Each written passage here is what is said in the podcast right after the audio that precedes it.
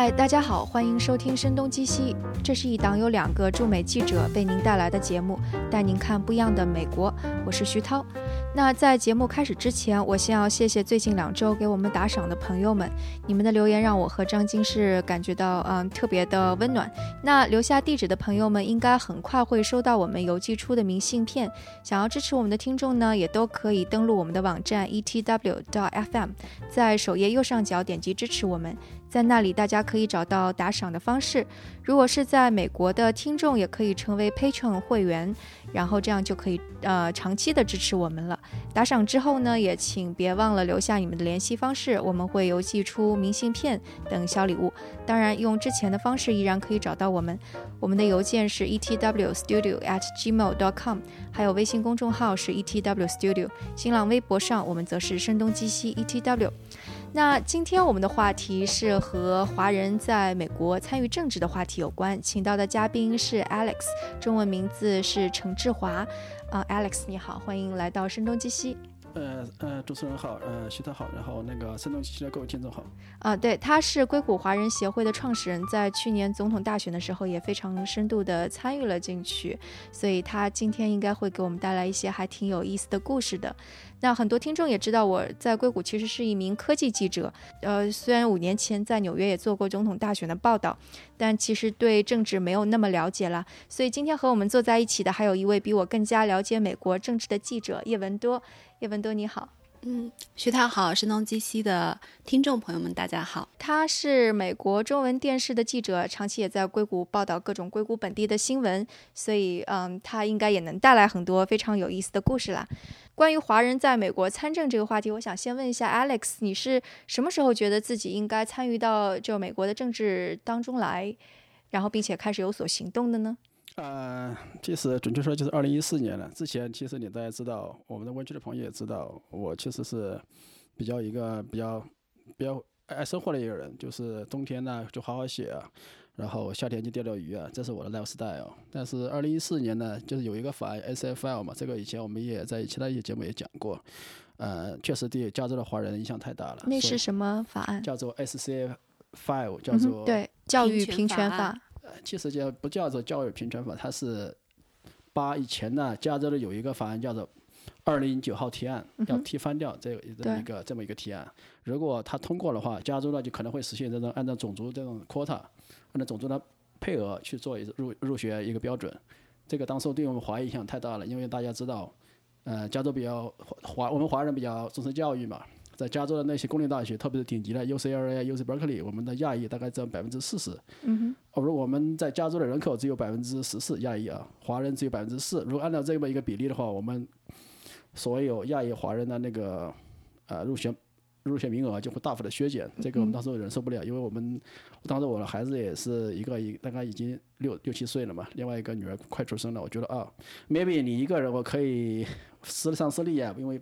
私立就不受这个影响了，但是如果你两个人是上私立，这个开销也很大，我也负担不了，所以我觉得那时候朋友正好也怂恿我出来，就出来了吧。对，文多那时候有在报道这个事件吗？啊，其实我还没有，因为我其实也是在去年夏天才过来的，然后那个事件已经是应该是一五年、一四年、一四年、一五年那会儿了。对，但是可能多少都有所耳闻，因为虽然那个时候在纽约啊做财经记者，但是毕竟我们台的性质还是关注美国的社会民生的，所以呢，肯定对这个事件还是有一些。呃，听闻的那其实呃，刚才呃，Alex 少补充了一个目前的现状，就是在很多学校，如果他严格的按照呃种族的比例来录取的话，那么华人需要比其他族裔，比如说啊非裔或西裔这些传统来说，学习成绩不是特别优秀的人要考出很多分才可以。那这一点。有点类似于国内上海、北京啊这样的一些争议哈，但是确实对于很多华人的家长来说，觉得是一个非常严肃的事情，因为对于华人家长来说，教育确实是头顶大事。那 Alex 之后你是开始做了一些哪些事情，然后就参与起来、参与进来了？呃，其实是这样子啊，那个法案呢是在二零一四年的一月三十号，也就是正好是中国的农历大年夜。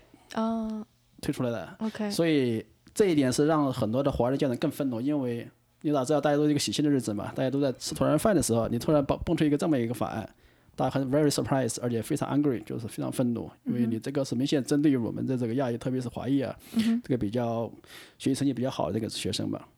所以呢，马上这个消息呢，在经过南加州的以前呢，就是加州的参议院的共和党的领袖 Bob Hub 先生，他的太太叫贺美梅。后面梅女士，她马上把这个消息扩散到我们这个华人社区，然后那时候我们大概在二月初就知道，二月可能三三到三号到四号左右吧，然后有我们开始在网上就讨论了这个事到底影响有多大呀？那时候我们也没有微信，也不能说也没有微信，反正很早期嘛。嗯。那时候可能用的比较多的 Facebook，还有更多华人社区比较多的是那个有一位叫做 MIT BBS，就是类似于国内的那种什么微云空间呐，或者是什么清华呀这种地方的。啊，我们讨论就是要不要去反对这个法案。那时候也有些组织就在考，也在也在考虑的说，也目前还没有说急迫的要出来去反对这个法案，所以要看一看。当时很多人就是我们觉得已经火上浇油了。那时候你也知道，参议院已经通过了，那么到众议院的话，加到众议院的话，也就是时间的问题，可能是几个月的时间马上就可以通过。就我们丢留给我们的时间非常少。那时候没办法呀，大家都是说蚂蚁也没有人没有人出头嘛。我当时我正好一个朋友在 M M I D B B 上叫廖春华嘛。他有说你平时对我的朋友就说说我钓鱼滑雪嘛，或者是人多，之后你得出个头。而那时候我们在三万板，没没三万板也有些人脉，就是说朋友也蛮多的。他说这个你这个事情你得出来组织一下嘛。要不然要别人去组织的话，他也不然也不肯。所以那时候我想，哎呀，也就算了吧，也就可能我想可能半年时间嘛，可能就应该就一个眉目了，成或者不成都一个眉目了。后来 OK，那我们就成吧。正好我有个想法，就是说在 Facebook Facebook 或者 MyDB 宣布了，我们就成立这么一个硅谷华人协会，那个名字也想好了，大概一一两年之内，或刘德华就想好了，就说要成立就要要做，就开始名字也顺着做，就是打打着自己的旗号，成立就硅谷华人协会。去专门去反对这个 S L S L 法案，但是当时我们也考虑到别的东西，可能有类似的别的法案的，就是没有说专门去反对这个法案，但是还有类似的，我们有这样的伤害华人利益的法案，我们一样去反对。所以我们在这个协会里面加的华人，就是我们代表华人的利益。后来事情就是大概可能有一点出乎意料吧，没想到我们在一个月之内就把它打掉了。那一个月事情，当然我们做了很多工作了，地面工作做了很多，我们拜访议员呐，发那个 snail mail 啊，就是呃发动义工去。寄给个议员那个邮箱里面塞邮件，你知道吧？很多邮议员说我的邮箱被塞爆了，他说不是电子，那时候不是电子邮件，就是我们发发信。哦。我们把所有东西填好了，地址也写好了，就让大家签个名儿，我们把那个一信封一盖，就送出去了。OK。就把在超市门口呀，或者图书馆门口啊，就直接很多人就把那签名，签名把很多人那个议员的邮箱塞满，他们觉得哇，这个亚裔突然发现这么多人来关心政治，他们也觉得很 very surprise，他们觉得我们这个确实是触到我们的底线嘛，bottom line。一个月之内打掉以后呢，就是那个有我记得很清楚。打掉就是说那个议员他就投了，就众议院呃不是参议院就投了反对票，是这个意思。哎，不是这个样子的，是这样子的，是参议员那时候一月三十已经过了嘛。嗯加州有两个议院。嗯。一个是参议院，一个是众议院。第三步就是送那个州长签字。这个他是。有参议院提出来这个宪那个宪法修正案，而不是由众议院提提出来的。这是一个小小修宪，相当于。对对对对对，这是修修正那个加州的宪法嘛？嗯，众议院呢，其实是按照道理，可能在四到五个月之内应该就就要么 pass，要么 fail。但是呢，他一个月之内参议院撤回来了，他也没有去不惜到参众议院去投票。他的那个三个作者，就是荷兰德子，还有另外两个作者。他估估计他拿不到票，因为我们反对的声音太强了。他会觉得在那个，因为这个修宪在加州按照宪法是要三分之二，就是所谓的绝大多数，叫 super majority，通过以后你才能够授予成立。但是虽然那时候啊，加州的那个民主党在参议院和众议院正好都过了三分之二，但是他只要丢了一票就没戏了。因为我们这些反对啊，百家反对也比较厉害，南加反对也比较厉害。然后只要有一个参议院，那个时候最开始是南加的 Eddie Cho。南加 A 丘就叫做叫中文名字我忘了啊，叫邱幸福吗？A D 翘 A D 翘，啊，北加呢有一个 A D sixteen，就是十六区的有一个呃有另外一个一个议员，两个人都表示不同意，那就丢了两票了。基本上他们应该是这个法案，如果就算强制在众议院投票，他也过不了。所以为了挽回面子，他们就说我这个表我撤回来 withdraw，而且 withdraw 的时候他们发了一个声明。他说：“我们还是会回来的。”家里留了这么一句话，所以我们本来是觉得赢了。看到这句话，我们心里凉了。我说：“这个东西吧，既然还会回来，那等到什么时候回来呢？那肯定是等大选，因为二零一六年正好是一个大选年，二零一四年正好是个大选年嘛。他们肯定是等了这个大选结束了以后，因为他怕在这个大选时候丢了亚我们的亚裔的票。亚裔虽然你说人少，对不对？百分之十四也不少，可能会左右这个政左右这个选举结果的，足够足以左右左右这个结结结果的。所以他们觉得为了为了去避免这个被亚裔呃把他们那个选举选举的过程给给给拦住了吧，所以他就先撤回来再说。但是我们的分析是这样，先不讲这个分析还是比较靠谱的。所以他留了一个面，就说我们还是会回来，就是，嗯，就是这么一句话。嗯，以及这推出这个法案的呃修修呃小修宪的这这个三个人都是民主党派。啊，对对对，基本上这个 C F I 法案是按照严格按照 Party Line，所有民主党全部 Yes，所有共和党全部 No。嗯哼。除了另外有一两个那个，我记得有一个弃权的嘛，共和党一个弃权的。嗯哼。所以这背后的那个利益所在在哪里？背后力量其实就是教育这一块，大学。就就就比方说，就他们想要推行这一块儿，他们代表谁的利益，然后以至于，嗯，触触犯到了华人的利益。对这个要大家可以，嗯，这个要讲的话，就讲到加州这个几个比较有名的公立大学。就加州有九个比较有名的公立大学，最 top 的大家都知道，UCLA、UC Berkeley，对不对？其实还有很多，还有另外七个，比如 UC Barbara 啊，UC Davis 呀，还有 UC Santa Cruz 啊，还有 UC S，呃。还有，比如说，包括最后新建了一个 Merced，这个几个学校呢，在全国范围内，在属于公立大学，所以非常非常好的。对，就是大家知道的伯克利。对啊，但是呢，这几个加州的比较顶级的，在全国范围内，全国范围内啊，比较顶级的加州公立大学呢，亚裔比较多。为什么？因为亚裔的成绩都比较好，而且最关键是，加州在一九九六年推通过了一个叫公民公投，就像刚才前面我讲的叫做。Proposition 二零九翻译成中文呢，叫做二零九号提案。这是一个修改加州宪法的提案。嗯，经过了同民公投、全民公投通过的，就是限制你在加州公立大学或者社区大学，按照任何的种族或者肤色来录呃录取。嗯，严格按照 merit base，就是你成绩。成绩。哎。OK，就成绩好你就能进，不管你是什么种族、什么肤色，不管你穷还是富。对对对对对。分数面前人人平等。对对对对，基本上是这个样子。那时候呢，通过了以后呢，就发现亚裔涨得很快。当然，那个其他族裔有也有的涨的，就是说，其实黑人呢，我印象中是涨的，但降呢，其实是白人在降，因为以前是白人名额比较多嘛。这部分亚裔成绩比较好的话，他把其实把白人名额抢走，抢走了一部分吧，也不是太多，抢走了一部分。但亚裔是属于涨最快的一个，特别是在亚裔里面有呃华裔这部分，华裔应该是最重视教育那一部分，在整个的亚裔里面，就还有韩裔和日裔，可能也稍微也也是差不多的。对，我觉得这里其实还要补充一个背景，就是加州是一个在美国非常典型的多元化的州。那其实，在好几年前，白人就已经不再是。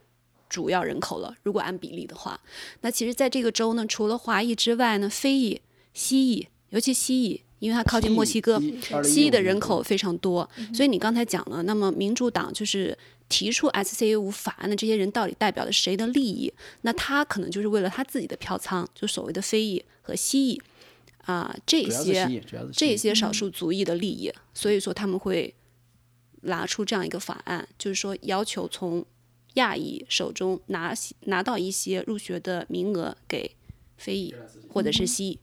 对我好像也看到一些数据，就是说九六年的那个呃小修宪之后，亚亚裔的他的入学率是从原来的百分之十几上升到了百分之四十，然后这个是非常可观的。接近，对对对，嗯。但是另一个方面，我们的人口比例。并没有上升那么快，对，还是百分之十五左右。对对对，目前亚裔整个有百分之十五左右嘛，华人百分之四嘛。但是西裔现在一五年已经超过了所有的超超过了白人，变成第一大族裔。加州的叫做它是百分之接近百分之三十八到百分之四十左右吧。嗯，呃，白人沦为第二了。对，所以就如果是就是你刚刚说的，一四年的那个法案通过的话，那可能情形就倒过来，倒过来，华人只能够百分之十五，就虽然很很聪明，但只有百分之十五的人能够进大学，或者再多一点百分之二十，对，或者相对于现在还是少对，但是西裔他他们可能也不用特别努力的去学习，百分之四十的都可以进入了。对对对，对相当于很多人开玩笑，就是说以前因为加州以前是墨西哥的嘛，他们现在们变相的把这夺回来墨西哥。对，是，对，原来加州都是墨西哥的，对。那第这是一件事情呢，就是说这是第一件事情，我们反对成功了。但第二件事情，因为他们留了一手嘛，说我们要随时可以回来，那我们也没办法了，只能说你既然要回来，你回来就必须要通过参议院、众议院还有州长的，对不对？主要还是因为是修宪嘛，其实主要还是参议院两院，如果两院都过了三分之二，州长是无权否决的。州长只能签字，那我们就觉得你要这样的话，那我们只能把你在两院的任何一个院三分之二拿掉打掉了，因为差一两票嘛。对了，对我们来说，集中精力打打掉一两票的话，其实就就就行了嘛。所以当时我们主要在湾区有这北加州这部分呢，湾区就有三个选区我们要再打，就是十六区的 k a s s e n Baker，没有他其他其实没有什么从从政经验，我们就强强行把他推推上去的。另外一个二十二二十八区了，那个有一个共和党候选人，还有一个是。S D ten 就是叫做参参那是参议院的，前两个是指众议院的，那是参议院的，叫做皮特科那个选区。我们主要把力量集中在这个，其实重中之重还是 A D 十六，因为我们当时分析这个是选区，你如果三个选区有任何一个胜利，那么只有那个选区是把握最大的，要么就全军覆没。其实 Alex 提到一个非常关键的，就是华人在美参政，尤其是在加州，我观察到的，他们做到了就是更进一步。相比于你站出来发声之外，更进一步就是扶持代表自己利益的议员。其实他刚才是提到了，在二零一四年是有一个州内的议员选举。对对对，就是十六区，就是众议院的十六区选举。那个是我们最后是集中了所有力量，基本上所有的力量，包括我也得罪了很多一些志同道合的朋友，因为反映赛发大家都一模要比较一致嘛。但是具体到支持某个候选人到哪个选区，因为很多选区嘛，大家力量比较分散嘛。那时候我们觉得，你伤其十指不如断其一指嘛，对不对？你要打打狠一点，就是干脆就把他某一个选区干彻底打掉。能够说详细一点吗？就是你的强推，然后以及你选候选人，你到底是通过什么样的标准去？呃，其实很也也比较简单，因为在美国这些数据都是公开的。OK，看你的这个区的人口比例，你的党派的比例啊，在二十六、二十八选区的话，呃，这个。他那个共和党、民主党注册选民差别在百分之二十左右，在十六区差别只有在百分之九，就相当于是摇摆州的那种感觉，很像。对，如果你能把百分之九里面，如果你争取了百分之五，嗯，对不对？你如果把对方的票拉了百，拉只要百分之五，你争取了百分之五，你就可以赢。但虽然说你的百分之五看起来是个小数目，但是注意到四十万的人口，你发现其实工作量也蛮大的。那因为那时候我们刚起来嘛，别人就是说。你这些毛头小伙子，你也以前不是搞政治的，你也现在我是 engineer 对不对？我也不知道怎么搞政治，但是我知道怎么搞活动，就这个样子。我怎么样这样去带动大家，就是立了吧一个章目，你必须要身先士卒。比如扫街的时候，我都冲到最前面的，基本上我我六十六区那地方要开车开三十五迈，三十五个迈。我每个所以我们基本上每个周末都要跑，有时候跑两天，有时候住在朋友家里面啊。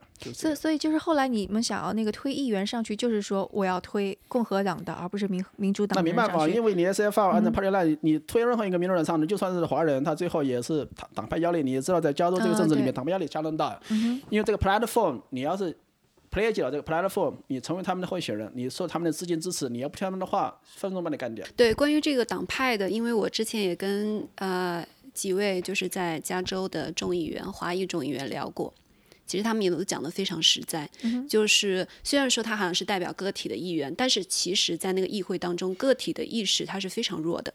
基本上，如果你是民主党的话，那你必须在绝大多数的时候是跟着党派走的，因为美国如果如果他不跟着走，会有什么结果呢？最后这个很简单，就是你打不给你钱，OK，不给你引导，不给你背书，你丢了很多票就。对，然后他就政治生涯就算完蛋了。你自己，因为你作为议员，你自己要提议案，你需要别人的支持，所以这都是一个非常 social 的一个过程。你需要礼尚往来。那么，首先在这个大团队之内，你要站好队，你就必须支持你自己党派的决定。你甚至很少可以选择弃权，就是你必须要在民主党民主党议员的话，需要在民主党的议案上面说 yes。那很少，其实他刚才提到只有一个人弃权了，这弃权已经是一个很难得的决定了。嗯，对于一些议员来说，另外就是他们在之后推自己的议案的时候，他们也需要自己的党派支持。所以，其实在我观察到，他哈美国的州议会这个级别当中呢，其实这个团派意识还是非常非常浓的。嗯，所以又因为说那个墨西哥裔就是西裔他们。这个种族在民主党内本来就是比较大多数，所以即使华人加入到这个民主党的阵营当中，他可能会迫于压力，也得必须支持西裔他们提出来的。说的是非常对。嗯哼，就这个党派的压力相当大，因为刚才文多提到，就是说你要提提提提那个通过你自己的提案，你必须要别人支持，你光你一小部分人或者光华裔那部分的或亚裔那部分也很难，对不对？但是另外一个就是说，如果你不听话，他要党团要整理是相当 easy 的，就是说下次你竞选的时候，没有人跟你站台，没人跟你钱，党派也不跟你钱，因为很多竞选资金是，特别是民主党，他是总部过来的钱，都几十万、几十万。OK，总部，哎，像那个关于议员他本身他怎么选择党派？嗯，其实这个也是一个非常有意思的，就是，嗯，你刚才讲的，我怎么归属我自己，到底应该属于民主党还是共和党，对吧？其实，呃，美国也还有。呃，相当一部分很有影响力的政治人物，他在中途是换过党派的。就我本来支持民主党，嗯，包括希拉里。希拉里其实他小时候，因为他爸爸是共和党的，其实他小时候是亲共和党的。然后到大学之后，他才逐渐的形成了民主党的意识。但是就像 Alex 讲的，他这个其实很有意思，人的一个思想其实很难。被界定成黑或者是白，是吧？其实大多数人是处在中间阶段的，这就非常有意思。就是我之前采访了 Fremont，就是湾区非常大的一个城市，特啊，它叫特斯拉的总部所在地。它的那个市长也是去年选举上来的，是一个女市长，也是一个华裔女市长。她就跟我聊的时候，她其实是觉得我们应该。就是具体到我们的 case by case 的一个对某一些议题的观点，而不应该简单的归党派。其实他自己觉得他自己是无党派，但是他在竞选的过程当中必须把自己归为某一个党派，所以他就选择了民主党。这也是一个非常有意思的事情，也就是他本身其实是一个算是一个无党派的。嗯，可以这么说吗？就比方说，如果你在加州想要走得更远的话，可能就应该加入。民主党这一派会会这么觉得吗？因为民主党在加州是一个大的党派。你要从个人前途来讲，确实是这样子。如果你要是想在政治上再往上更更上升走，在加州，因为加州是相对在结构方面相对比较相当左的。我们所谓左，就是说比较偏左，就是说偏民主党的这一部分的。对，然后呢？因为他在两月现在都占了三分之二，对不对？他要强推任何法案都可以成功，基本上。嗯。所以你要是想在这个一个环境下、大环境下，如果你想在政治上个人有前途的话，当然只能加入民主党。但我们这个人是比较另类、另类的，因为我个人没有什么政治抱负，我就是想就为了自己的后一代能留点什么东西，或者是能够给他们争取一个相相对比较好的环境，嗯就是这个样子。我也不考虑自己将来往上往上走。还有就是我们需要看你是，比如说是。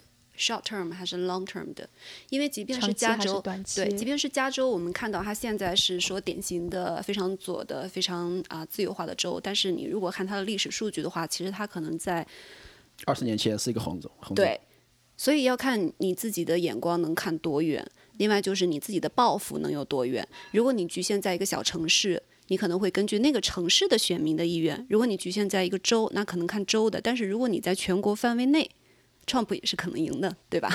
所以就是看，我觉得看自己的眼光放多久，你在政治上的道路想走多远。对，还有就是你自己。现在说哦，他们能赢的，但是很多人都觉得是个 surprise。嗯，对，是是，的确挺惊讶的。所以当时回到你，你说那个强推一个共和党的议员。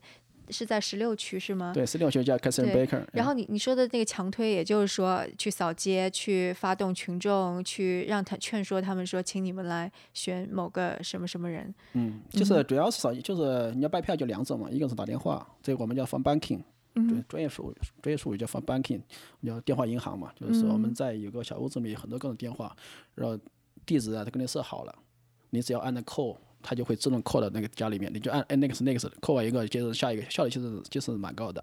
但是拜票有那个电话拜票有拜票呢，一个不好的地方就是说，很多人不在家或者没有接到电话，你只能留言。觉得是骚扰电话。对，现在很多人看到陌生电话、骚扰电话，一立马就挂了。所以其实其实很蛮蛮丧气的一件事情。而且就算他接了，你也不一定能说服他，因为缺乏一个面对面的交流的过程。但是另外一个就是比较效率比较高的就是。不是说效率比较高，就是转化率比较高的，就是你要去当面拜访，把那 flyer，把你的那些候选人那个介绍呀送到他面面前，要跟他当面对话，你讲一讲为什么我要选那个候选人，不能选另外一个候选人。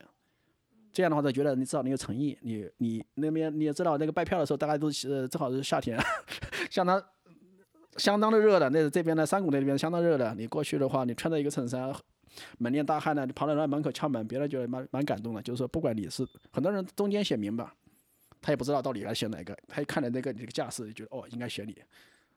嗯，对，其实好像那个就是就是这种那个地方的选举，很多人其实并没有那么关心，甚至是候选人是谁，似乎也不是太知道，是这种情况，对不对？啊，是有一部分，至少有大有，我觉得可能有三分之一的人们可能不是不是在太在乎吧，特别是在十六区这种比较中立的。十六区是在哪里？在塞尔蒙、Pleasanton、Dublin，呃，拉菲耶，还有这几个城市。我们现在的东北。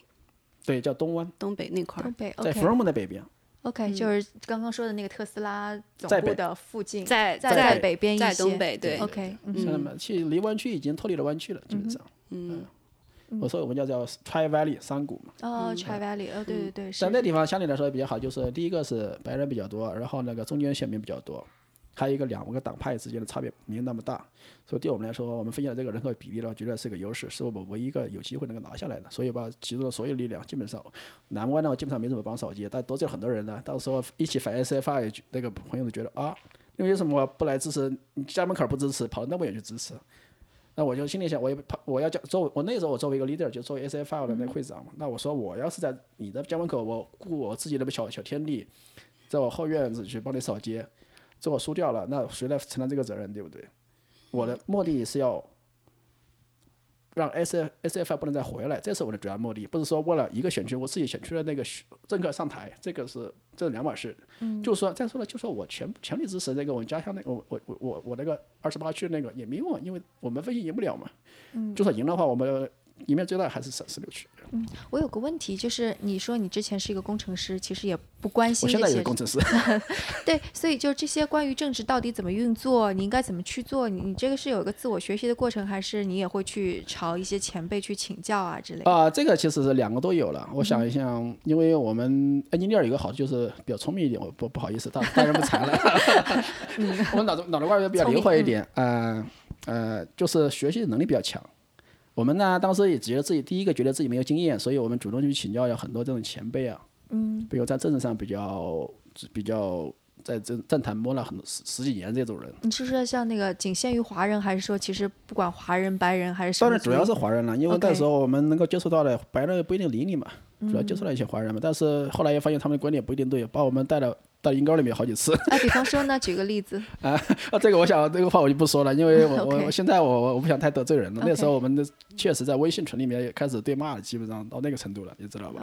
他其实他虽然虽然 Alex 不愿意明讲哈，但是我大概就是就是在加州，我们知道在州一级其实议员里面是有不少华人的身影的。对对对。那么现在其实，在呃加州其实啊，包括美国，其实整个呃华人政治觉醒的一个过程当中，就发现呢，其实不是要非。就是一定选华人的，就是要越过你的啊肤色和主义去看你脑子里面的观点。所以说我我想 Alex 刚才 说的带到阴沟里面，可能就是这个意思。就是如果推举了华人，但是他却不代表不真正代表华裔的利益。对，就推上去了，但是他投票的时候，结果发现迫于党派的压力，嗯，投到支持去支持这种 SFI，我们比如白白蛮会议不蛮会，或者还要看这个竞选人他其实是处于哪一代的移民。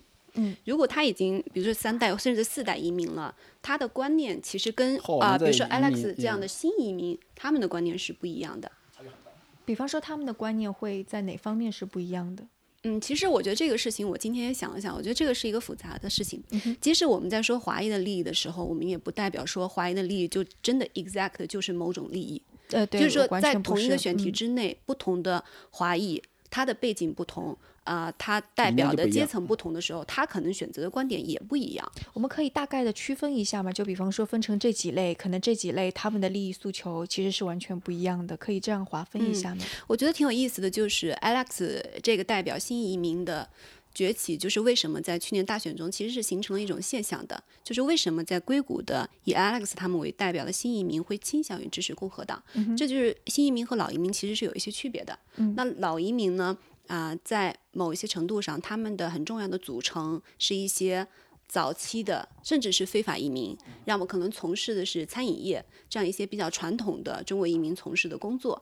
那像 Alex 这些新移民呢，他们是在硅谷的，收入是高收入的群体。嗯，那这里就呃，收入不一定高，但是我们那个 技术不都是高科技移民。嗯，对，所以说他们肯定这个是很不一样的。我们可能不一定用阶层这个词，但是大致是这个意思。那么他们在很多观念上想要的东西可能也不一样。那比如说民主党，他为什么在老移民当中会有一些青睐性？可能他们比较重视社保呀，这些比较照顾呃整个社会偏社会福利的一些社会福利。那么他们可能会更倾向于选民主党。或者说去呃要这样一些福利，但是可能比如说像 Alex 这些呃新移民，他可能更中产阶级一些，支持其力，希望对，那他可能会在一些其他经济啊，或者是呃税收啊，或者是教育啊这些其他方面会更重视一些。对，特别是教育这部分。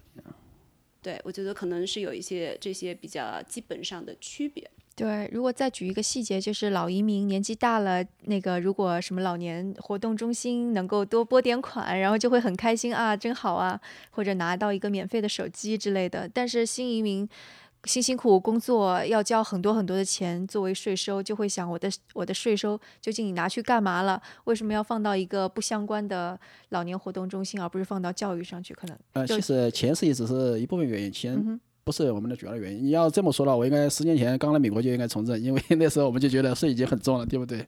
那为什么到后来？因为华人在华人所有的各个方面利益啊，因为华人确实是我不能代表所有的华人，因为只能代表一部分人。呃，华人最重要还是教育这部分，因为大家知道，在国内我们国内过来人知道，因为上好大学是很重要的，对不对？这种观念带到美国来是一样的，我们也要重视教育。并不像其他州，包括墨西哥裔或者非裔，他们对教育重视远远远远没有我们亚裔，特别是华裔那么重视。所以，我们对我们华裔来说，真正的 core interest 就是教育这部分。你要把我们的下一代的教育权或者权利拿走的话，我们绝对不答应。说我们这一代多收点钱，其实 OK 了。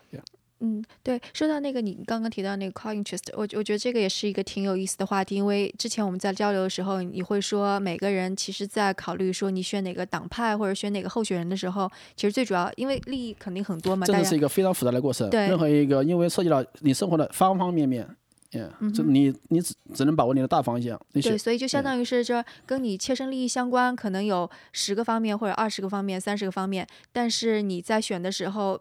不可能每个候选人、每个党派他提出的观点跟你的利益是完全符合的，所以你就得选出一个对你而言可能影响最重要的 top three，就是三个或者甚至是一个，然后再去选。是，没错，没错。嗯，刚才那个文诺也讲的也很好，就说他观察这个新移民和老移民这些区别，对，其实我们观察比较一致。嗯，那那那就是。因为之前你也会提到说，其实地域上面，就刚刚我们只是说到代际之间可能利益不同，那地域之间他们的利益诉求，就华人的利益诉求也是有不同的。不一样，不一样的。其实你要是想一想，因为我们开始为什么涉及到我们开始为什么叫这个硅谷华人协会？因为我们知道这个政治是非常 local 的一些东西，本地化的，非常本地化的。非常本地化的。呃，我们如果讲哦，硅谷的不叫做加州华人协会，或者是全美华人协会，因为你发现你一越大，你发现这东西越矛盾越多。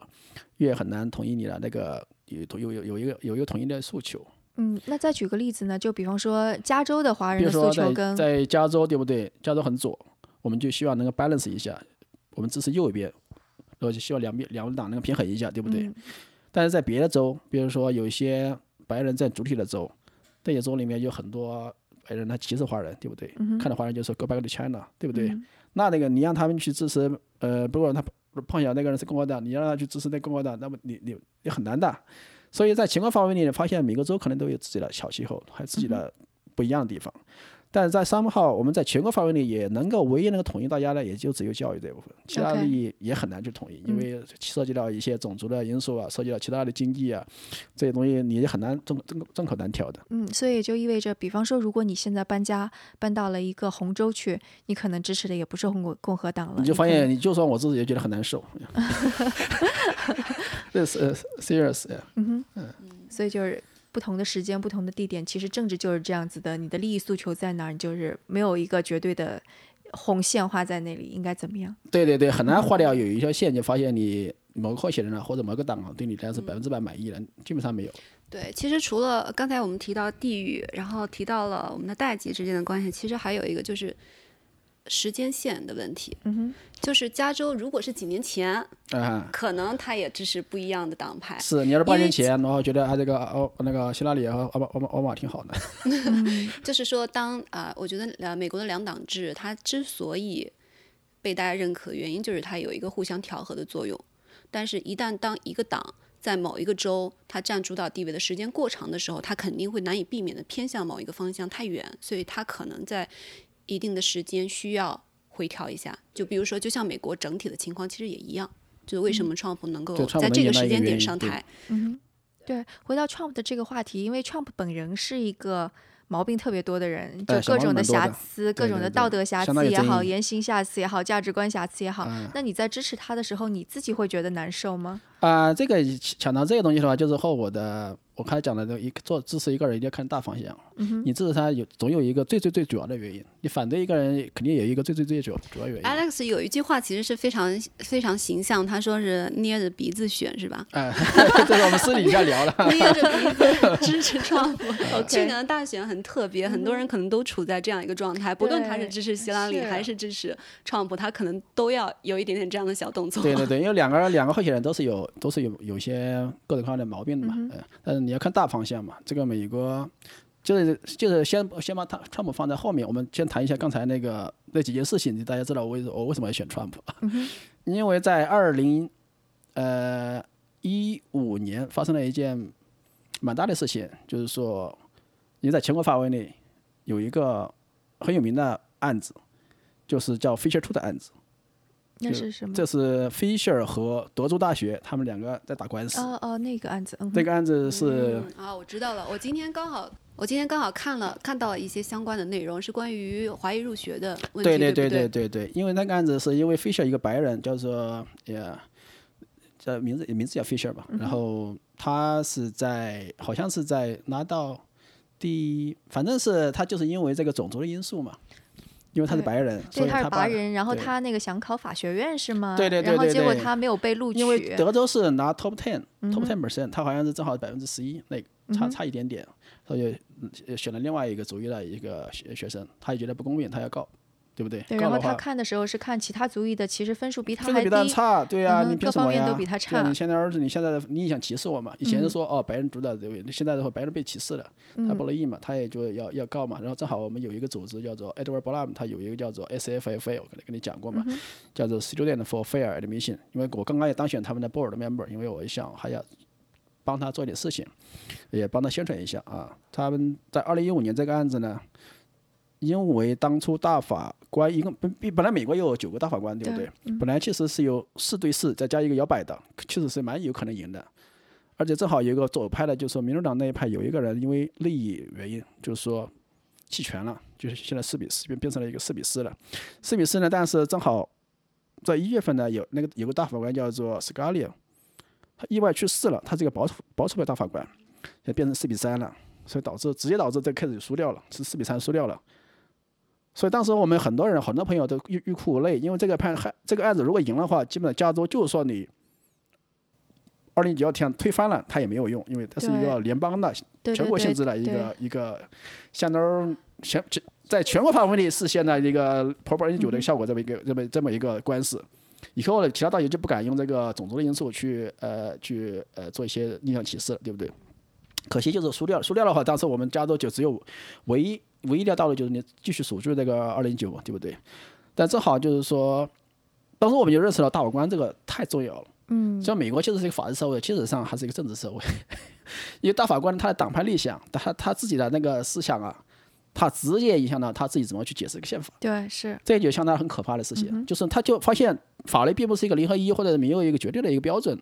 变成一个相对很主观的一个东西，你自己在相信哪个党派，你可能会支持往那个方向去去去判，投票的时候按按按那个方向去走，这个方向就发现哦，这个不行不行不行，这个我们一定要把这个这个趋势给掰回来。如果在二零一六年那个赫莱瑞赢了，他肯定会继续任命这个那个呃民主派的民主派的大大法官。如果川普赢了，川普明确的他在列了十二个候选人，全部是保守派大法官，这个就是。我支持他们的主要原因，而且我觉得这里我们需要补充一下大法官他的意义，因为美国是呃三权分立嘛，其实呃法官是一个非常非常重要的呃一个机构，尤其是大法官。那刚才 Alex 没有提到，对对对，终身制是非常重要的，它不像比如说州或者是联邦的议员，他还有 term，但是大法官他是终身制的，总统也有 term，对。对。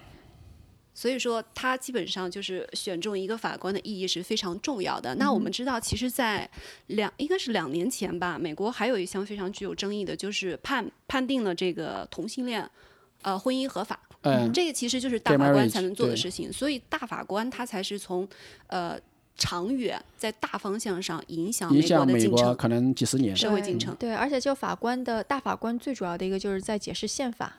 所以，就像宪法其实是一个特别粗的东西，那大法官怎么说？他要拿一个判例出来，他就相当于是把宪法给给细化了，都不用修宪。刚刚说修宪其实是很麻烦的事情，什么众议院、参议院还有修宪，在美国很难的。对，太难了。但是大法官其实某种程度上就起到了一个细微小修宪的一个作用。没错，没错，没错。而且他这个你也知道，美国是案例法。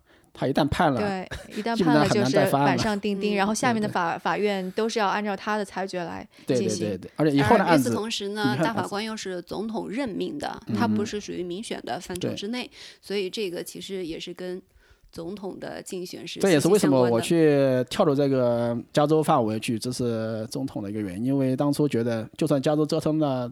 太厉害了！如果联邦输掉的话，在全国范围内输掉的话，我们知道这个二零九还是会被我推翻的。嗯，所以这是一个，就中国就是俗话叫做“倾巢之下，岂有完卵”。嗯，所以其实对你而言，就是其实根本就不是支持特朗普还是不支持特朗普，而是你就是说，我们在这个情况下一定得要支持共和党，不支持共和党，可能在加州那就华人利益就会不断不断的受受损。对对对对，当然后来发现，呃，因为这个原因支持川普，也发现川川普身上还有蛮多的优点，因为 这也是。后来呢？比方说呢？比如说，他其实那个人非常有 guts，就说按中中文讲就是非常有有有胆量、有魄力，做事有魄力。你看他背景，他是也叫做四起四落，他破产了四次，对不对？能够起来的话，这个人绝对是不一般的。而且他这个人有一句话，我我打动了我。这个人就是说。在二十年前有一次采访的时候，别人就问那时候他已经是很明星了。他那时候从房地产来做媒体啊，做那种娱乐业了，相当很有名了。他这个人很那时候是花花公子的造型嘛。纽约纽约你也知道，纽约的风气你也知道，比较自由嘛。那个主持人问他：“你有没有？你这么有名了，对不对？你有这么有钱了，你有没有考虑出出来竞选总统啊？”他说：“那个这个事儿我不干。但是除了有一种 case，如果我发现美国走了不归路，就是说没没没有无药可救了，他就会出来。”我觉得在二零一六二零一六年就属于这种情形。如果你他输掉了，最后是 Hillary 上台的话，继续任命这个这个自由派法官呢，在我们在这美国在左的路上走的越越走越远，以以后就很难再调和。因为所以你会觉得这这个给美国带来什么样的巨大危害？就是左派。我觉得呃，因为很多观众是左国内的吧，我也不好意思讲这个这个左，因为国内的左右后不说左右，我们就说民主党派，民主党派吧啊。国内的左右和这边左右，所以还不不太一样啊。我们只能在这边美国讲就讲民主党。民主党在很多地方确实是和我们呃华人利益差别是相当大的。他比较喜欢这种大锅饭，大锅饭就相当于我们以前呢几十回到中国几十年前的那种那那种时候，就是追求这种结果的平等，希望你。就说不管你说白了，你是不管你是工作的好不好呀，或者努力不努力啊，最后大家都福利有比较好的福利，对不对？然后有有没有拿了比较好的一些基本的收入？嗯。然后就算你冒太冒尖了，他也不会拉拉了一点点，把你名额给别人。就这么和我们在加州在反电视法过程看到一模一样，就是在整个的民主党在全从全联邦到州，它有一个党纲，基本上就是在追求这种结果的平等，追求这种那个呃。嗯，大锅饭的那种，这个和我们以前的比较类似。中国大锅饭我们也见识过，对不对？这结果我们也看到的结果很是很惨的。所以当时我们现在也要特别那个改佩服那个邓小平，对，能够把整个。其实，二零一零二零一六年的美国就相当于以前的邓小平时代，就是说邓小平要不要做这个改革开放？其实我觉得现在旧金山已经是一个非常明显的状态了，就满街的全都是流浪汉呀，然后很多福利分房都分给了低收入者，对呀，不工作的人也到处都是，你都不知道为什么才二三十岁，他们就宁愿躺在街上，躺在大马路上晒太阳，对，晒太阳，好像最近还有他们会给那个 homeless 就是游民啊一个单程机票啊单程的那个 car train 的车。票就类似于地铁票，是单程的，让他们坐到旧金山的 shelter 去。天哪！其他地方的对，其实旧金山确实确实是一个 非常支持游民的啊一一一一个城市。即使即使在李梦贤市场去世之后，它这个政策还是延续下来了。对我估计很多到美国来，就是比方说旅游的人到旧金山都会吓一跳。是我从呃，因为我去年夏天从纽约到。呃硅谷嘛，到这一块儿。纽约其实也是一个非常自由化的地方，然后它也有很多呃 homeless 的游民，但是你更多的是在街上看到。但是我第一次去旧金山的时候，我是感觉非常震惊的，非常 shock 的，因为旧金山的 City Hall 就他们市政厅前面有一块草坪。他那上面，当时我去的时候，全是流浪汉，光着膀子在那儿晒太阳。我觉得这个可能在其他很多城市都不可能出现的，不管是出于市容的考虑，还是出于其他方面的考虑，真的是很难想象的。然后呢，在旧金山应该是有一块区域，或者是不止一块区域，它是专门开辟出来，是为呃游民提供就是住所的地方。那我当时是有一次无意中从那儿走过去了，我还觉得挺挺可怕的。其实就在市政厅附近的那一块儿。哦，还有一个地方是在呃新，就是 Airbnb，还有。Pinterest，还有像呃，对那几个新的科技公司聚集的地方也有一块儿。其实这个这个已经是历史遗留问题了。就我几年前，我五年前到旧金山来的时候做采访，因为那时候 Twitter 刚刚搬过来，它差不多一两年，但那里的治安太差了，所以市政厅是想要解决这个问题，但解决不了，就是因为在几十年。几十年来都一直那里是专门发放福利、发放庇护、发放什么的，所以几乎所有的整个市区的流浪汉全都跑到那里去领救济。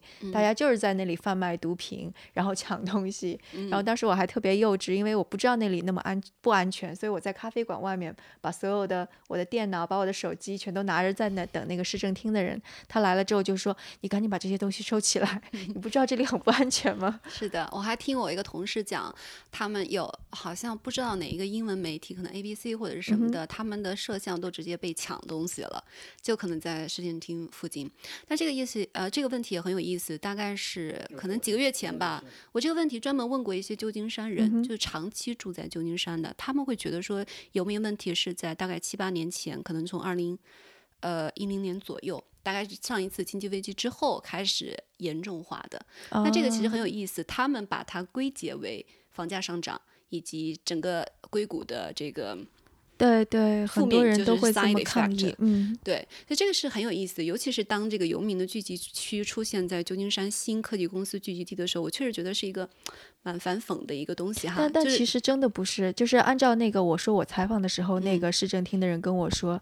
呃，福利机构是在很多年前就是在这一条街，而且因为这条街就我们说的 Market Street 就相当于是旧金山中轴路的这一块儿，它当时为什么会繁华，并且又变成了一个低收入的，就是在一九六零，就是呃，相当于是一九九一九零零年代之后，那里的确是出现了很多，比方说像 theater 就剧院、大剧院娱乐的地方，但经济不好了之后，这些剧院背后就有很多小酒馆呀，然后什么。呃，娼妓所在的地方，所以那条路一下子就已经变成了这群游手好闲的人聚集的地方。然后再加上有有一个还挺著名的神父，我忘记他叫什么名字了，他号召说应该给这些无家可归的人庇护，所以在那条街上面又新建了很多相关的发放福利的机构，所以那条街就越来越多的变成了那里有有有吃的。有住的，然后有福利发放的地方，然后警察又不敢管那里，因为已经很乱了，所以就聚集效应越来越急。所以我觉得，就如果把它归结为说经济危机之后，科技公司，呃，造成了高房价，我觉得这个这个应该可能是 他们有点仇富啊，或者仇视科技公司的这种状态吧。对，但这个问题确实是非常非常非常复杂的。那我之前呢，因为也是有机会跟柠檬贤和布朗，布朗就是现在啊，现在加州的州长，他们都会很重视游民问题，因为这个问题确实非常重要。那我们出于人道主义的关怀，也需要为他们做一些事情。但加州其实很有意思，就是。加州当然是游民最集中的一个地区之一了，但是我们知道也有纽约，其实纽约也很也也有很多比较左的。但是我听到一个说法是，加州当然在这这几个地区都会联合起来共同合作，说要解决移啊游民问题，但是很大程度上好像是加州会需要从其他地方接纳更多的。我听到一个说法，我不是我不知道特是不是可靠，就是说在冬天啊，因为加州的气候其实是比较温和的，然后呢，就是可能冬天，比如说在纽约，你露宿街头的时候很容易冻死或者怎么样的，所以他们会比较欢迎他们，就像来到加州 享受阳光，因为这边可能对他们来说更安全一些。对，这个是一个原因，另外一个原因就是加州这些政策呀。越来越有有越来越有利于他们。也知道旧金山也是最近刚成立这个庇护城市，对不对？嗯而且去年不也就是今年啊，没没过完呢，加州正式成为全美第一个庇护州。那你这样一不光是流浪汉呢，流浪汉很多还是有美国人，还是属于美国籍的。那包括一些墨西哥那些人呢，那种非法移民啊，那也跑过来呀。庇护州嘛，他就是你非法移，我也我也欢迎，非法移民对对？也也也不会遭到盘问，警察也不能够拿你怎么样。对，跟这个相关的就是还有一项在旧金山通过的法，它不算法案吧，它可能是治安方面的一条新的规则，就是好像抢抢劫或者是偷盗一千还是多少一万、呃，这个一千，是旧金山的吗？我觉得嗯加州、加州有一个四七二提案，它是在抢劫第一九百九百五十块钱，就不管。不管，这是属于加州的啊、这属于加州的。嗯、这个也是一个非常非常受华人一千美元就不管。嗯但是华人是一个，因为就是呃，我不知道大家还记不记得，就是一年前还有歌手，那个歌手叫什么来着？然后唱了一首歌，就鼓励大家去抢劫华人，说华人哦华人不，那个对然后在 YouTube 上面对对散播对对对，引起那就是了大另外一个问题，家抗议那就是属于是对所以我就美国种族的问题啊。对，嗯所所所以就是一方面那个就是好像大家都觉得华人是可以抢的，另外一方面，如果是低于一千块钱不立案，警察不管的话，那其实华人的确是很大的受害者。这个就是很明显嘛，就这几年，那一千，而且抢劫做这种小、就是小的抢劫，那可能很大一部分也就是被保护的 homeless 或者是一些他们庇护的那些低收入群体。对，像现在在旧金山，经常如果你把车停在路边上，那很有很大的几率就被砸了嘛越来越多好，在整个硅谷，对被砸的几率是非常非常的多，所以 这个这个就是这个变化相当明显，在那个四十条提案嘛，通过行动后，就这几年，就是一四年，一四年，我记得印我印象中没错是一四年通过了四十条提案，还是一五年吧，就这两年。之前其实在湾湾区相当的安全的，在之后这两这这这几年呢，砸车的太多了。旧金山不用说了，现在三号赛也不行了，生好，活三号不光三号赛也不行了，库布林诺就是我以前住的地方，我们住的帕劳特那个地方都帕劳特开始有了现在也不行了帕劳特就相当于是硅谷比较富人区的地方非常高端的中心，富人区的斯坦福所在地。对啊、对啊、嗯这个那个 Google 帕劳特帕劳特好像也出现了房车的一条街。哦，我们知道 Mountain View 一直有，就是 Google 的总部所在地，它 Mountain View 是专门开辟了一条街出来给那个房车一族的。对，好像 Palo Alto 也有类似的这个房车一族还好，因为很多是一些他员工买不起房，嗯。他就买个房车。哦，不是，不是啊不，是，我们自己有做相关的报道，他们很多是从其他地方过来的，哦，从地方开车过来，就是从其他地方，然后住。着房车，哦然后可能就住在那边，然后他们，而且房车其实也很不安全，他们内部也经常会有一些抢劫啊，或者一些嗯违法的事情发生吧。对对，所以就是听起来好像这个跟那个华人的政治权利跑得有点远，但是刚刚就是接着 Alex 说的，为什么民主党他的政策可能会觉得给给美国或者给加州带来一条不归路？是是，对，意思就是说那个接纳了太多的非法移民，对，就是低收入人群非常的纵容，没有鼓励他们嗯鼓励犯罪，那其实在个变相鼓励犯罪。嗯对鼓鼓励犯罪，不鼓励他们去勤劳勤劳致富。对对对，和我们华人这种传统的观念差别太远了。嗯哼，对对，但如果从于就是就我不知道怎么去看，就是从一种人道主义的看法去，就是到底一个政治应该怎么去做？因为这个世世界分化的确特别厉害，硅谷这个地方富的人真的是越来越富，然后很多人正在失业，所以从人道主义的角度来看，这这个问题怎么解决呢？哦，其实这个问题我想到非常好，当然我们这种人也不是能够能够提出一个很好的解决方案的人。其实我有个自己的想法啊，首先就是呃，你有一个底线，这个这个非法移民或者是移后面历史，这是一个联邦的问题，并不是一个你某个州特有的现象。你一个州你不能够哦。变成一个哦，我要领先，我要对某某这个这部分人特别好，那那全国那些人都跑过来了，你这个州或者你这个城市越来越烂，对不对？这个是要要一个协调的过程，就是每个州这个法案呢，它政策要比较比比较一，致。或者就是说你怎么协调我本地的居民跟这个人到外地来这种助 homeless，之之你怎么样去 balance 这么一个东西？平衡？任何一个政策，因为政治是 local 的嘛，你只能先去帮你本地的合法的居民这些利益照顾好，有额外的钱，你再去照顾一些，比如说干帮他们盖一些房子呀，盖一些 mobile mobile home 嘛，这都是可以解决的方案。你不能说哦，我就对他们的好，我欢迎你们过来，而也不查你，你鼓励小犯罪，这样的只会让你自己的家园变得越来越糟糕，变烂了，对不对？另外一个问题就是说，你希望要照顾这些人是完全没问题的，你希望你可以通过税收，比如说现在的税改，这么一个，他税改就是说，帮他你你那个低收入或者是说收入不够一定程度，基本上就不用交税，或者是给你一些补贴返税嘛。通过税收去实，其实是最好的方案。我的我理解是这样，因为你可以，你后面历史你可以，我可以每年给你几万块钱补贴，你至少可以有一些比较好的像样的衣服啊，或者食物啊，就说你没有没有家，对不对？你可以买一些这种生活必需必需品。这样是没有问题，比如说叫一些收容所啊，你可以在这个拿些免费的饭呐，或者这种这也是可以的。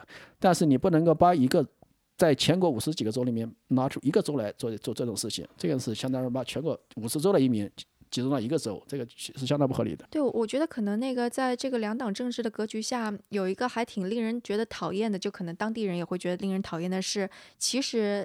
这些呃参与政治的，就我说这些议员或者什么，他相当于是拿税收在讨好某一部分讨好一部分人，讨好他们的选票。对，但是其实其实这个真的能够给他们带来真正的那个利益上就是多大利益？这是最后利益是他们自己的。对对，所以我觉得这个继续当选嘛。对，所以就比方说举一个例子，说呃旧金山已经知道教育经费是非常紧张的了。那你到底应该怎么把整个旧金山的教育往上提高？这是一个非常大的话题。但是议员可能说，我为了讨好这些低低收入的选民，那我就直接给低收入的校区的学校发放 iPad，或者，但这个发放 iPad 到底能不能够提高教育质量？那我们是应该发放给教师呢？这是有争议的，这个对，所以就是就我我觉得就他们可能在思考这个问题的，更多的是想，嗯，我这个选票是不是换来了，而不是说这个区域的教育质量真的是提高了。其实我我我敢打赌应该是反而会下降，因为很多人像你这样的话，比如说和你朋友觉得我们自己的利益受到侵犯，我交这么多税，交这么。捐款对不对？发现这个钱没有用到我孩子身上，用到别的地方了，他肯定会走离开。对，然后所以那这个区的税收就越来越少。对，最后其实是一个劣币驱逐良币的一个过程。对对对，所以就是就就我记得我之前在那个呃以前的声东击西第一期的节目当中有提到过，说其实哈佛大学的政策学教授有写过一本书，说 Our Kids，就说为什么美国的这种贫富差距越来越大，流动性。甚至就凝固了，就是因为低收入的家庭，其实他们没有获得更好的，就比方说教育上的支持、社区的支持，他们可能只是。就是就是就鼓励的是好吃懒做这一点，以至于最后他们丧失了这种上升的通道。其实的确是对美国的整体没有什么好处。是是是。我觉得这个你刚刚提到徐涛提到的这个问题很好，但是真的很难回答。嗯，就是说，如果他有一个清晰的答案，那可能我们现在不会有民主党和共和党，也不会有这么焦灼的所有的选情。真正的这种贫富差距这么大。选情对，但是我觉得。嗯，就是有一点很值得注意的，就是我们提到在硅谷的绝大多数的科技公司的 CEO，其实是支持民主党派的，对吧？对对。这刚才提到的说人道主义的情怀，我觉得很很 confused 的一个现象。对，就是说所谓的人道主义情怀，这些人确实在做着很多慈善的事情。然后，我觉得民主党的描绘的东西是好的，但是怎么去有效的达成，这是一个 question，对对吧？所以，所有当当有人。就是任何一个人，你问问他，如果在你心有就是有余力的时候，愿不愿意去帮助需要帮助的人？那我们肯定都会说愿意，对不对？但是有些时候，我们的这些帮助可能会被滥用。比如说，我举一个很简单的例子啊，当时我们在东海岸的时候，在纽约的时候，有一次去巴尔的摩排队买螃蟹。嗯其实螃蟹不是一个很便宜的东西哦，但是我们就看着有好多非裔，就是黑人啊，我们通常愿意说非裔，因为对他们表示尊尊重，拿着粮食片儿。去拿一大袋子，就有点像国内的麻袋，就粮食券儿，就那些是呃政府用来补助非常低收入群体的，然后他们去买一大袋子的螃蟹，就比我们买的还多，而且对他们来说那是一个很。非常常见的一个事情，呃，我我所以这个这个，对，我是亲眼，我是对对对，我是亲眼见到这些现象。那这些现象，你会觉得它合理吗？那如果我们的钱多余的钱拿出来去帮助真正需要的，那是不是应该去给他们用来这样的途径？那这肯定是需要提问号的。所以我就说，我们的善心该如何被利用，这是一个最最关键的问题。对，就是说的很好，因为政治人本来就是一个说白了就是一个利益的。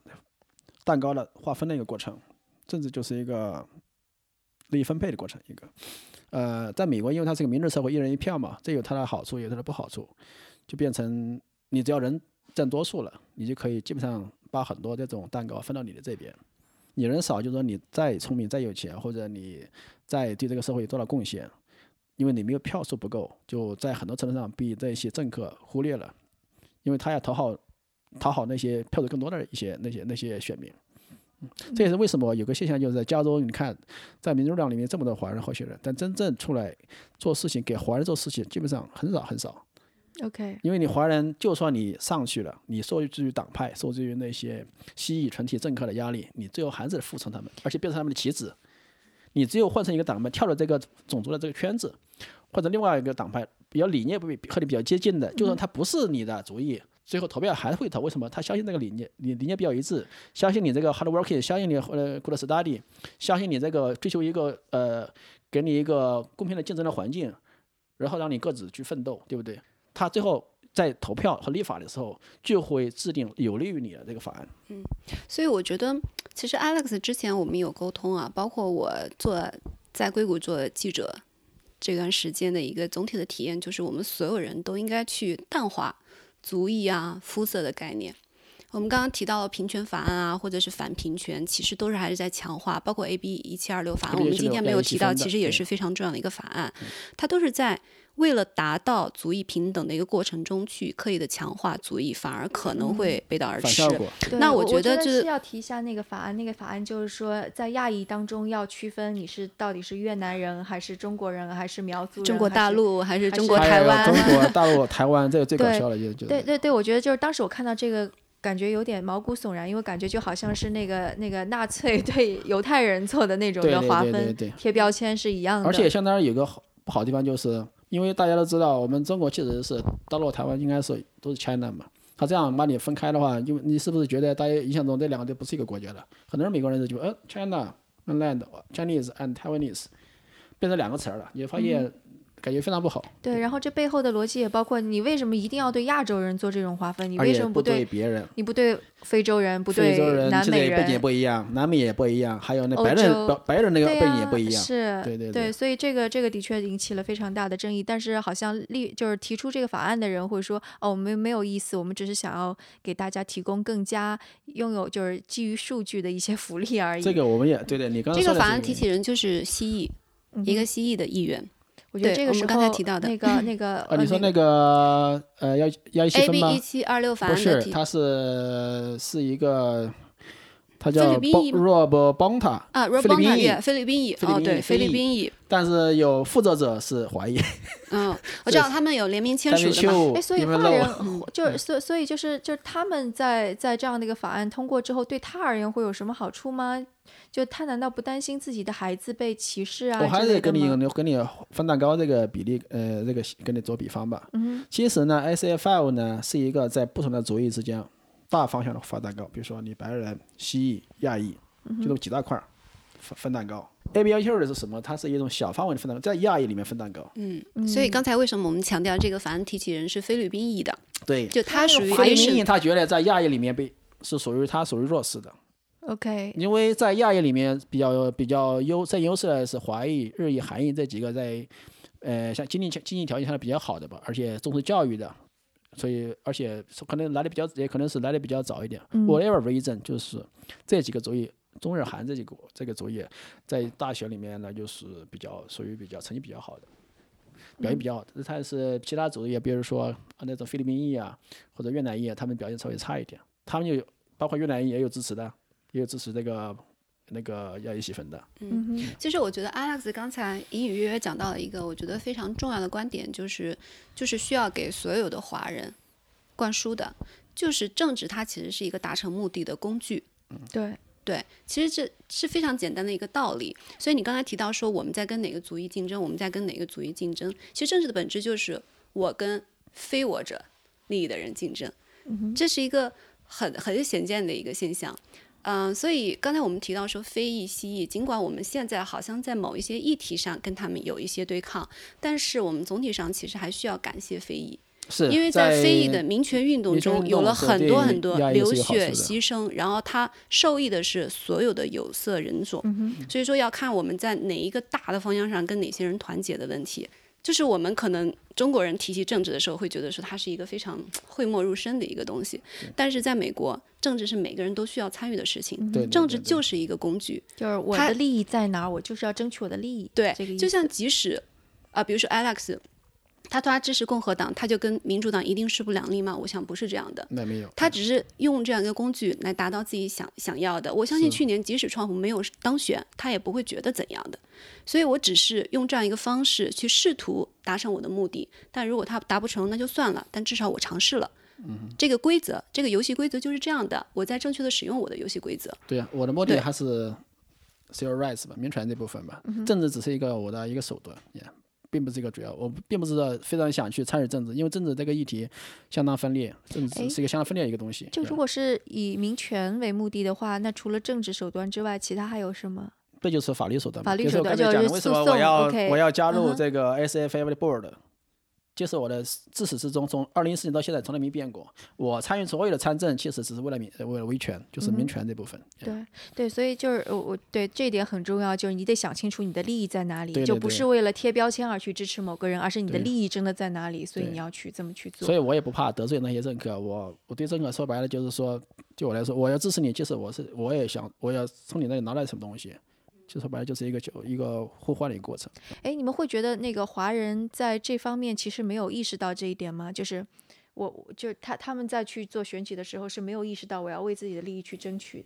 呃，我想很多人能够站出来，这个就已经是他意识到这一点。我要站出来，就是我要争取自己的利益。因为在在在我们在这这个圈子就有一个俗话叫做 “either you on the table”，啊，“either you on at the table or on the menu”，要么你就是。就说一个形象比方，就是说你坐在桌子上吃饭的时候，你要么就坐在吃饭，做那个吃饭的人，要么就做一个菜单上的人。这个形象比较就这个比较相对比较残酷一点，对不对？你要么就憋着宰，要么就是宰别人。嗯，人为刀俎这个好像哎，对对对对对对 对。这个这个原话不知道是谁，但是应该是骆家辉引用之后，然后被很多人所熟悉。他引用了鼓励华人参政，因为用这个比较形象的一个比喻，大家都听得懂，说明政治在美国这个是。那美国的重重要性，就是说你不能够光读自己的书，光过你的老婆孩子 record 那个工作，你一定要就是参政。对，其实是这样。就如果你去回溯美国的历史，就包括从建国到现在，就很多法律你会看到，就是比方税怎么那么复杂，或者说这个宪法呃宪法修正案是怎么回事，其实都是各个利益团体啊，包括选举人制度。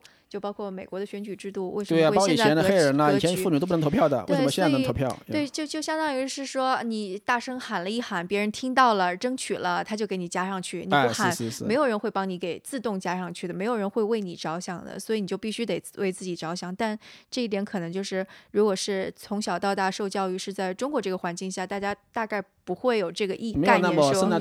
对，我可以提供一个例子，我来美国上的第一节关于民主的课是在大学里面，很有意思。嗯，我们是新闻传播学院嘛。当时我刚去的第一个 term，然后就是学校里面就有一个决定，说要不要把我们那个组的 PhD 项目拿掉。因为知道美国教育的，大家都知道 PhD 其实是一个给钱让你来读书的地方。他们想同时扩大 Master 项目。那 Master 我们都知道，大多数都是你给学校交钱，其实是个赚钱的项目。那这个项目呢，其实当时已经是校级做的决定了。然后下面可能会有一些像正常的美国这边都有所谓的公听呀，然后看看意见啊。那当时呢，就很多中国的学生会觉得说，哦，那这个都学校做的规定了，我们也没什么可以做的了。但是美国学生不这样看，美国学生当时他们就是发动了所有的力量，用各种方式请律师，然后搜集呃签签名。那我记得有一次，一个美国学生就过来跟我们说，他说：“你们中国学生为什么一个都不去开那个会？”嗯，他说：“我们院这么多中国学生，为什么你们一个都不现身？”但你知道，当年最终的结果是保留了 PhD 的项目，同时扩张 Master 项目。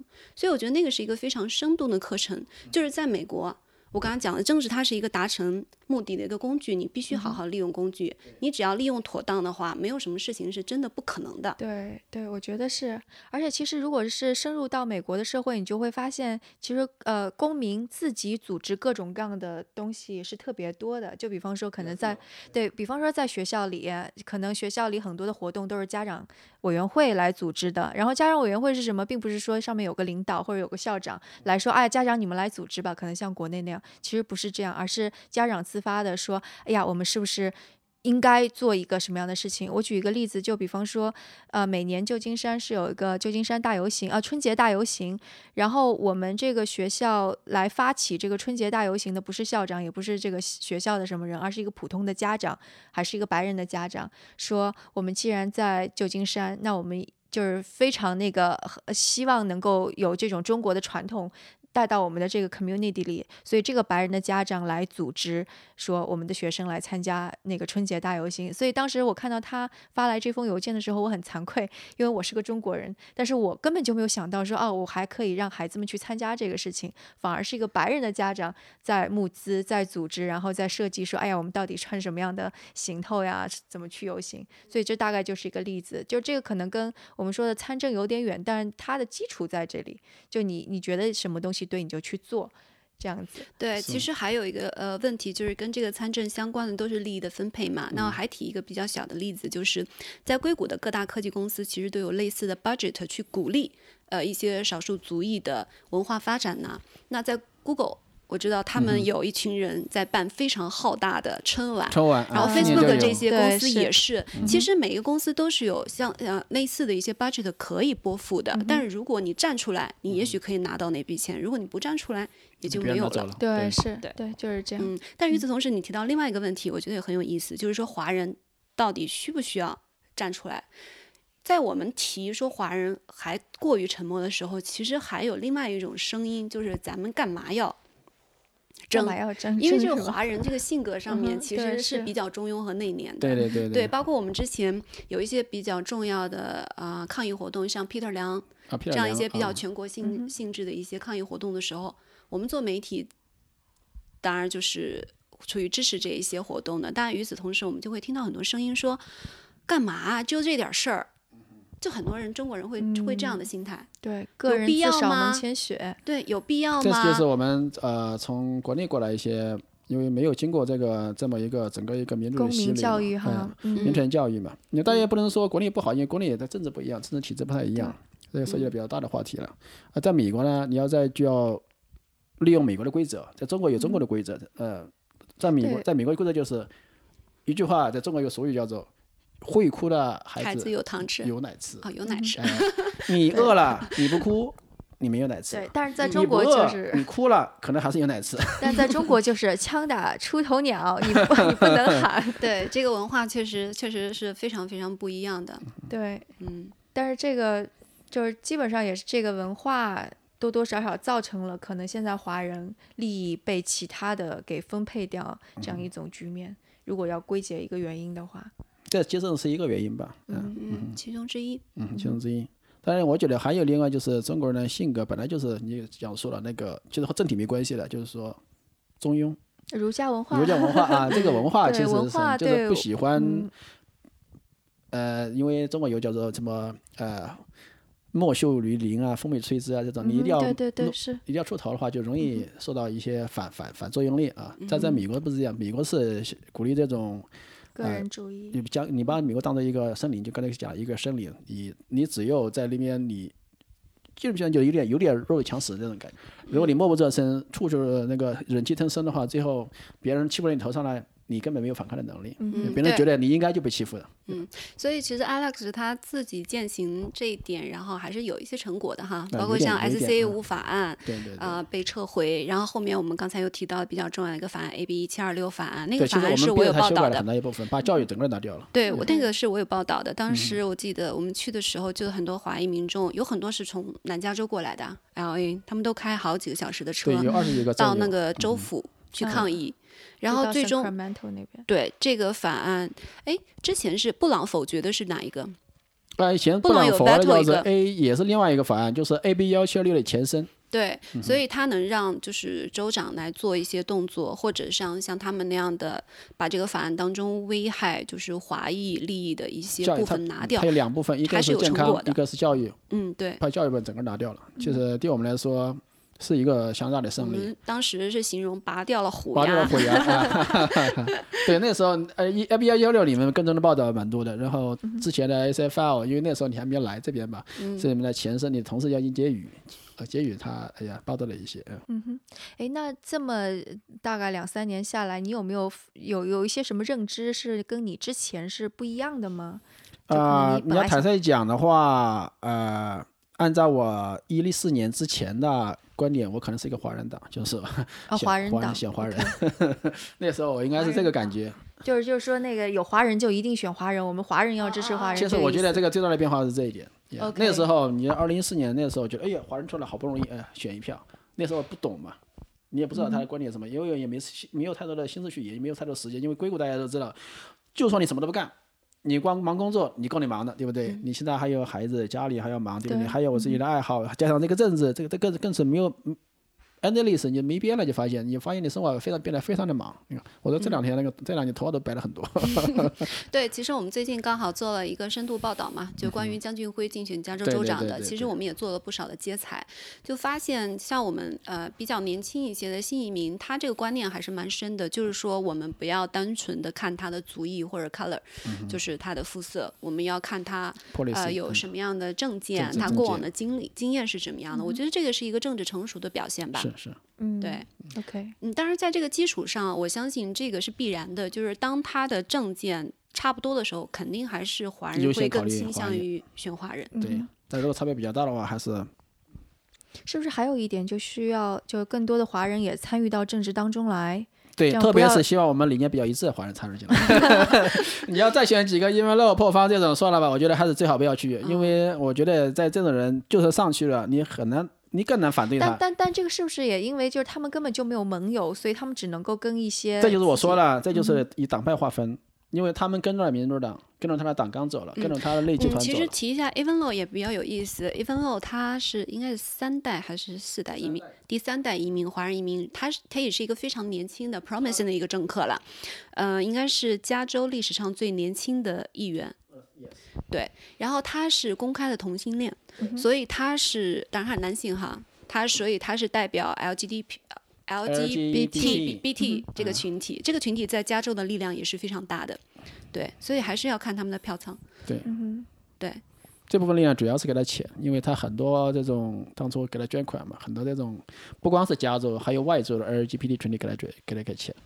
嗯，你想想，如果一个 LGBT，因为美国的 LGBT 这种政客本来就不多，嗯，有那么一些人，他所以相对来说集中这个捐款比较集中。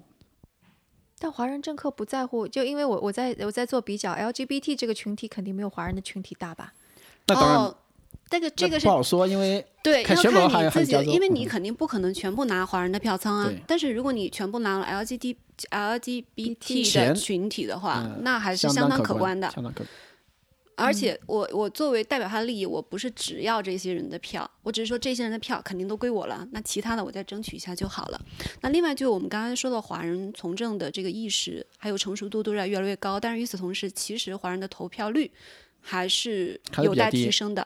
还是很多嗯人他是不出来投票的。但这所以在这种情况下，我们除了这个华人以这种形式参政之外，我们还是要鼓励更多的华人从政。嗯我觉得这个也是一个非常重要的方向。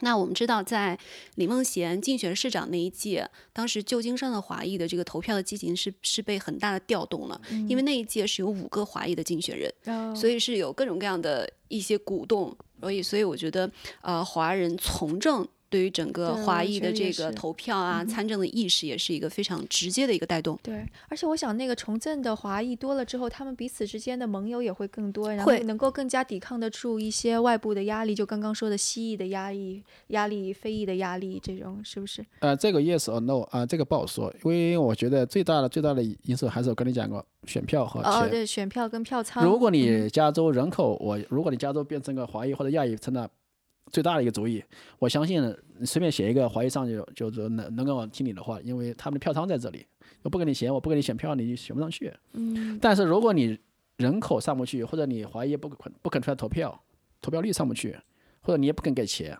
那别人怀疑选上去了，他为什么要听你的？他就觉得你这种人可有可无的，对不对？你对我的没有任何帮助，反过来他也对你没有对对，就华裔选嗯。民对于这个人也没有任何的利益在那里，他就对就算有利益，但是说你相对的别人利益更大他有顾照顾别人去了。OK 对，对，还有就是这个这个，就是当选的这些人的他后面的政治力量其实也是非常重要的。我们把以李梦贤为例，他真正的政治力量其实是上一届的旧金山市市长，他是非裔。嗯哼，对。然后包括在此前的一个是一个白白人纽森嘛，对他们两届反而对华裔的提拔和任命要高于李梦贤的比例。当然，李梦贤上任之后，确实有很多华裔的市政人员会增加，但是这个时候可能要看这个人的魄力以及他背后更隐形的政治势力和政治背景的问题。就他有时候会避嫌。啊，对，如果我自己是一个华裔，那反而我是避嫌，这就是我我坦率讲啊，就是、嗯是我最痛恨在很多华人政客，或者不是光是政治里面，在公司里面也这样子了。比如说你公司里面有一个华人经理，哦，他说哦，我能不能招那么多的华裔呢？都觉得我上面是不是觉得我有点徇私呀？我就不招那么多，不是华裔，招一些别的族裔。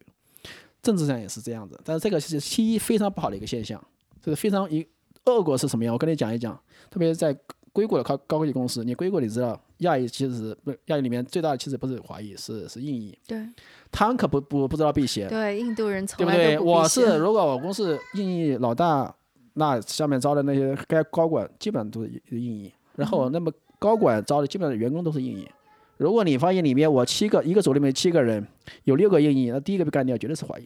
他可不看不不关心你是不是因为我避不避嫌，不避嫌这个东西只有在中国人的文化里面才觉对得。对，我觉得这一点其实就要看这个这个这个政客他本身的魄力了，以及他的自信。他有没有 guts？对，嗯，是这一点，其实，在犹太人这个群体当中也是非常明显的体现。在美国的金融体系，基本上都是被犹太人掌控的，基本上犹太人几代的那个联储主席对，嗯基本上都是犹太人。对，对他们就没有说，哎呀，我们都这么多代都是对犹太人，要不要换一个其他族裔老？板换一个其他族裔，他们可没有这么一个想法，他们反而是牢牢控制住，不能让别人进来。对，嗯，对。就华尔街现在有犹太人那么，你看硅谷以后，人家说变成印度股了嘛。对对是，好，那那今天我们聊了也很久，所以可能最后一个 take away 就是华人要团结，然后无论在哪里，大家都要彼此提携，彼此一起共共上一个台阶吗 对对对对，我想这个无论是在工作还是政治，都是这样子的。？OK，那好，那那那这就是今天的节目，感谢 Alex 和文多做客声东击西。嗯，觉得这期话题有趣的听众也可以给我们留言，我们所有的联系方式在网站上都有，网站是 etw FM。支持我们做更好的节目，请到更多的嘉宾，也可以来支持我们。呃，方法是就像刚刚说的，点在我们的网站上，在首页右上角点击支持我们。那我们下次节目再见。OK，谢谢徐涛，谢谢各位听众啊，谢谢文多。好，希望下次还有机会分享。